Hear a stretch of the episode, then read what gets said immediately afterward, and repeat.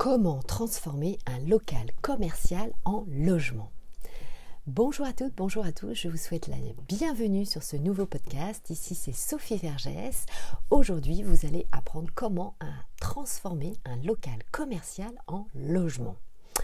Alors pourquoi ce podcast? Eh bien évidemment, comme vous le savez, au regard de la crise du coronavirus, de cette conjoncture, eh bien nous nous retrouvons bien sûr face à beaucoup de pieds d'immeubles. Hein. ce qu'on appelle un pied d'immeuble, eh bien c'est le rez-de-chaussée euh, d'un immeuble, évidemment sans commerce. Malheureusement, comme vous le savez, euh, beaucoup de rideaux euh, sont tirés, ne vont pas réouvrir et il se pose la question, bien sûr, de savoir ce que l'on va faire de ces commerces et vous pouvez évidemment avoir l'opportunité de pouvoir acquérir ce qu'on appelle des murs de commerce et donc un local commercial à transformer en habitation. Alors, je vais vous expliquer la marche à suivre en six points. On va voir bien sûr si c'est faisable ou euh, pas faisable. Donc dans ce podcast, vous allez vraiment comprendre aussi l'intérêt pour vous en tant qu'investisseur de vous intéresser à ce type de biens euh, immobiliers dans vos recherches ou faire appel évidemment à un chasseur immobilier euh, pour faire la recherche pour vous. Hein. Ça peut être évidemment euh, tout à fait, tout à propos en ce moment. Hein. Alors, il y a bien sûr des conditions que vous allez devoir euh, respecter, hein. vous vous en euh, doutez. Allez, c'est parti, vous êtes prêts Marchons ensemble vers ce euh, beau projet, si vous avez en tout cas ce projet.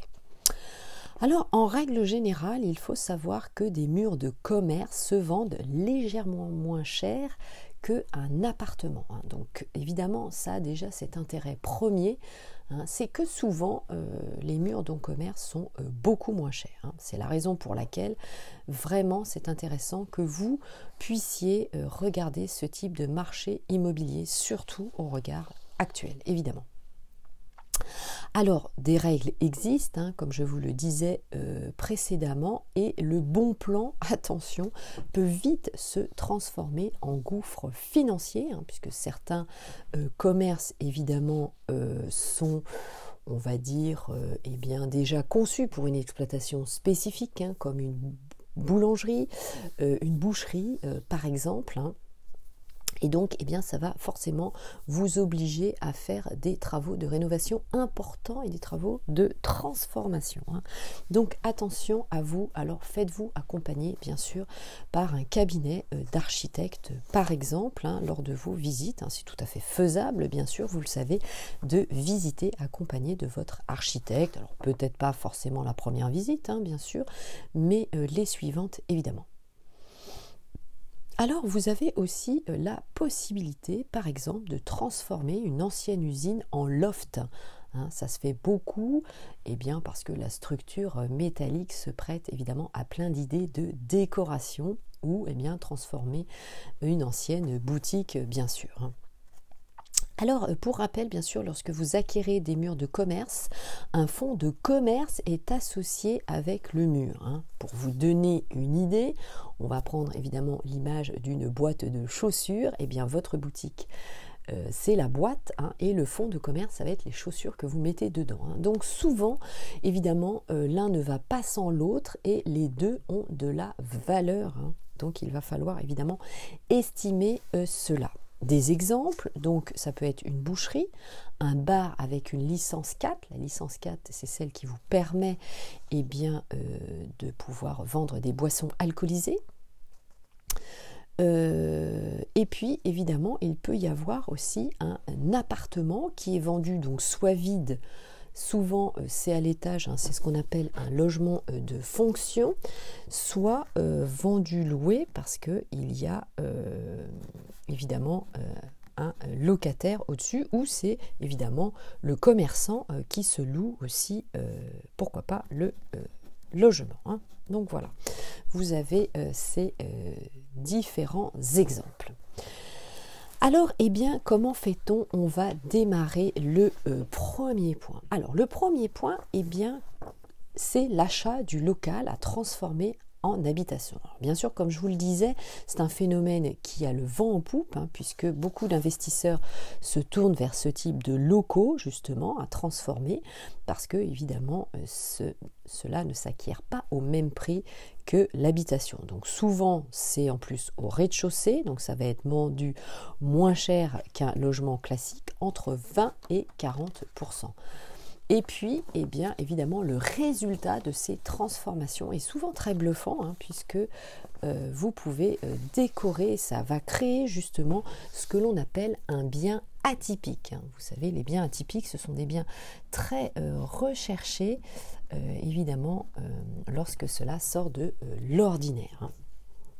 Donc justement, on en vient à ce euh, deuxième point. Cette transformation, c'est vraiment un excellent moyen pour vous eh d'acquérir un logement à, bas coût avec une réduction et une décote très importante pour évidemment eh bien, pouvoir le transformer. Mais comme je vous le disais, ça va impliquer des travaux souvent chers, des démarches évidemment administratives, hein, puisque vous allez devoir euh, demander des autorisations et il vaut mieux évidemment avoir connaissance de l'entièreté de cette problématique hein, avant de vous lancer dans un tel projet. Votre devis de travaux peut vite, vite exploser. Donc l'accompagnement d'un architecte d'une entreprise générale de bâtiments est évidemment indispensable. Troisième point, les démarches administratives. Vous savez, en France, nous sommes quand même très euh, férus de ce genre de démarches. Évidemment, il y en a euh, beaucoup. Donc les démarches administratives, quelles sont-elles? Eh bien, si vous investissez dans un bien immobilier, donc dans justement ce pied d'immeuble, vous n'allez pas, évidemment, de facto acquérir l'immobilier entier. Hein. Donc, je vous le rappelle, hein, si vous acquérez l'immobilier entier, vous allez être en monopropriété, hein, ce qu'on appelle monopropriété, c'est-à-dire seul propriétaire. Donc évidemment, ça va faciliter vos démarches, forcément. C'est vous qui prenez toutes les décisions. Mais par contre, évidemment, euh, si vous êtes en pied d'immeuble et que vous n'acquérez pas le reste de l'immeuble, bien sûr, vous allez être en copropriété. Et là, euh, vous allez être soumis au régime de la copropriété et donc certains travaux que vous souhaitez effectuer euh, dans votre local nécessitera l'accord des autres copropriétaires. Hein. Donc, évidemment, c'est une démarche qu'il faut appréhender bien en amont. Hein. Premièrement, euh, vous allez devoir lire et avoir accès au règlement de la copropriété de l'immeuble, mais aussi aux modificatifs et aux additifs de ce règlement pour connaître bien sûr l'usage de l'immeuble, mais aussi les interdictions. Est-ce que vous avez une clause d'interdiction de transformation hein, euh, et savoir ce que, euh, quel est l'usage de l'immeuble, hein, ce que vous pouvez faire ou non. Le règlement de copropriété doit être à usage ce que l'on appelle mixte. Hein. donc le mix, c'est habitation et commerce, évidemment. En théorie, il l'est, hein, puisque par définition, si vous avez un commerce en bas, en théorie, il l'est. Mais bien sûr, c'est toujours mieux euh, de vérifier cette information. Chaque lot, donc le local commercial, doit être décrit et vous devez trouver votre commerce dans le règlement de copropriété avec son numéro de lot, ce qu'on appelle, et son usage. Est-ce qu'il est vraiment déclaré en commerce? Peut-être pas forcément, hein. donc il faut aussi vérifier cette donnée. Alors, mes conseils maintenant pour vous, j'ai trois conseils principaux pour vous avant d'aborder le point suivant. Si le vendeur n'a pas obtenu l'accord avant la vente de pouvoir transformer le local, mentionnez-le bien sûr dans votre clause suspensive de votre promesse de vente. C'est évidemment euh, essentiel hein, parce que euh, sinon, eh bien, euh, vous ne pourrez pas vous sortir de l'acquisition. Hein. Donc, mettez cette clause de transformation de local en clause suspensive, hein, compromis de vente ou promesse de vente évidemment. Deuxième conseil, selon la date à laquelle vous allez acquérir, il vous faudra faire organiser par le syndic de l'immeuble, soit évidemment euh, si c'est un syndic bénévole, si c'est un petit immeuble, hein, parfois vous savez vous avez des syndics bénévoles, ou le syndic professionnel de l'immeuble. Donc organiser une assemblée générale extraordinaire, ce qu'on appelle une AGE, pour convenir de cette transformation avec tous les copropriétaires de l'immeuble. Vous voyez, il faut quand même faire des démarches. Les frais, bien sûr, générés par l'organisation de cette assemblée générale extraordinaire seront à votre charge, il va sans dire, et donc prenez-le en compte dans votre budget. Ce ne sont pas des frais, euh, bien sûr, exorbitants, mais euh, ça peut être autour de 2000-2500 euros. Euh, donc, évidemment, n'hésitez pas à demander l'exactitude de ce budget, de ces frais au syndic. Ensuite, eh il faut savoir que la modification ensuite, puisqu'il y aura modification du règlement de copropriété, le fameux RCP, comme on dit entre nous, euh, sera publiée en même temps que votre acte authentique hein, via évidemment euh, votre transfert de propriété via le notaire. Il ne faut pas oublier également le raccordement d'eau et les évacuations pour créer votre salle de bain et vos toilettes, par exemple, ainsi que la cuisine, il vous faudra l'autorisation de la copropriété. Donc, évidemment, ça va faire partie aussi d'une des conditions suspensives à rajouter. Et il faut le mettre, hein, puisque peut-être que dans ce local commercial, vous savez, parfois ça arrive. Hein, il y a des boutiques qui n'ont même pas l'eau, même pas les toilettes. Hein. Souvent, eh bien, on utilise les toilettes du rez-de-chaussée, par exemple, dans la cour de l'immeuble. Donc, regardez bien ce point. Vous, ça vous paraît logique aujourd'hui d'avoir les toilettes et l'eau, mais euh, vous le savez, évidemment, euh, ce n'est pas toujours le cas. Allez, on aborde le euh, quatrième point. Évidemment, ce sont les démarches administratives. Hein. Donc ça, vous savez, c'est toujours le millefeuille juridique en France. Hein. Plus ça va, plus ça augmente. Donc, il faut évidemment faire cela correctement. Donc, il faut savoir, évidemment, euh, eh bien, euh, aller voir le service de l'urbanisme de la ville où se situe l'immeuble. Il vous faudra vérifier auprès de la ville que cette transformation est possible via le PLU, plan local d'urbanisme, et sachant qu'une fois l'autorisation de la copropriété obtenue, le ou les autorisations, hein, puisque comme je vous le disais, vous allez demander le raccordement de l'eau, les évacuations, etc., etc. Donc il vous faut plusieurs accords eh bien, vous allez demander un changement d'affectation auprès euh, de la mairie. Forcément, hein, puisque vous allez passer de commerce à habitation, ça va vous changer, bien sûr, le prix des taxes foncières. Hein. Vous savez que ça a une incidence, évidemment, sur cela.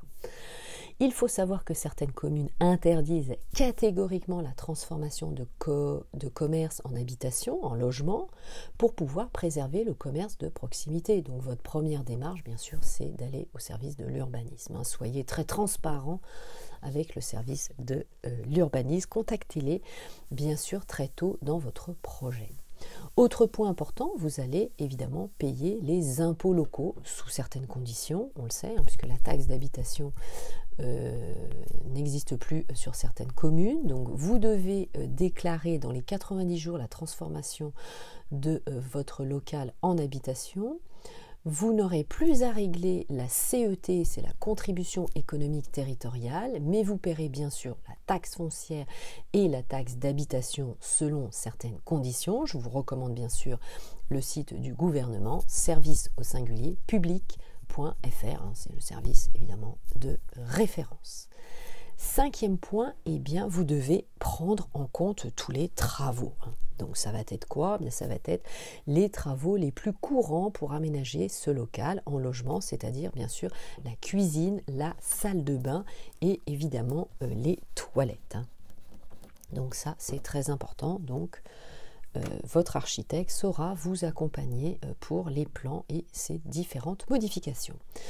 Si c'est une boutique, attention, il vous faudra changer là ou les vitrines pour améliorer votre isolation. Donc ça compte, hein, il va y avoir aussi une modification de façade, donc une autorisation de permis de construire, hein. modification de euh, façade. Hein. Donc ça c'est évidemment euh, très important. Euh, donc toujours votre architecte saura euh, faire cette modification et déposer ce permis de construire en votre nom. Ensuite, eh bien, le troisième point, c'est justement cette autorisation euh, de permis de construire. Également, si vos travaux peuvent modifier les structures porteuses de l'immeuble, les structures notamment internes, hein, ça arrive très très souvent, bien sûr. Et donc, pour des travaux plus modestes, seulement une seule euh, déclaration préalable de travaux sera suffisante. Alors, eh bien, on va voir évidemment ensemble le dernier point, c'est le coût des travaux. Vous allez me dire, Sophie, bah oui, mais tout ça, combien ça va me coûter? Alors la réponse à cela, eh bien, c'est votre entreprise générale ou votre artisan, votre architecte aussi, qui sera présent, comme je vous le disais, à l'une de euh, vos visites, qui va évidemment vous donner un budget ils vont vous conseiller, ils vont vous faire des devis. Hein. C'est très important évidemment d'avoir des devis comparatifs. N'hésitez pas à, aller voir et à écouter surtout mes podcasts. Je vous en parle évidemment, comprendre un devis pour vos travaux. Hein. J'ai fait un podcast spécifique, podcast, je vais y arriver, spécifique sur ce sujet. Donc c'est évidemment aussi la réussite d'un projet serein. Alors, et évidemment, le coût, le budget de ces travaux viendra euh, impacter la rentabilité de votre projet. Hein. Donc, est-ce que c'est rentable ou pas? Eh bien, euh, il faudra évidemment définir. Prenez en compte évidemment ce qu'on appelle le pourcentage pour les aléas de travaux dans votre budget. C'est quoi un aléa de travaux? Ben, C'est quand il vous arrive un coup dur. Alors sur certains budgets, ça peut aller de 5, 10, voire 15%. Donc pareil, hein, l'entreprise euh, qui suivra les travaux saura vous dire quel pourcentage, évidemment, vous devez tenir compte pour votre budget travaux. Eh bien, euh, c'était tout pour ce podcast. Vous savez maintenant comment transformer un local commercial en logement. Eh bien, cela m'a fait euh, très plaisir de partager ces informations avec vous. N'hésitez pas à m'envoyer un message, évidemment, à me suivre sur mes différents réseaux sociaux, mon groupe Facebook Investir en immobilier, l'immobilier au féminin, mon compte Instagram, TikTok. Et puis voilà, j'attends vos messages, vos commentaires et vos mails. Allez, je vous souhaite évidemment euh, eh bien, une bonne réussite dans votre futur projet immobilier. À très bientôt pour le nouveau podcast. Portez-vous bien.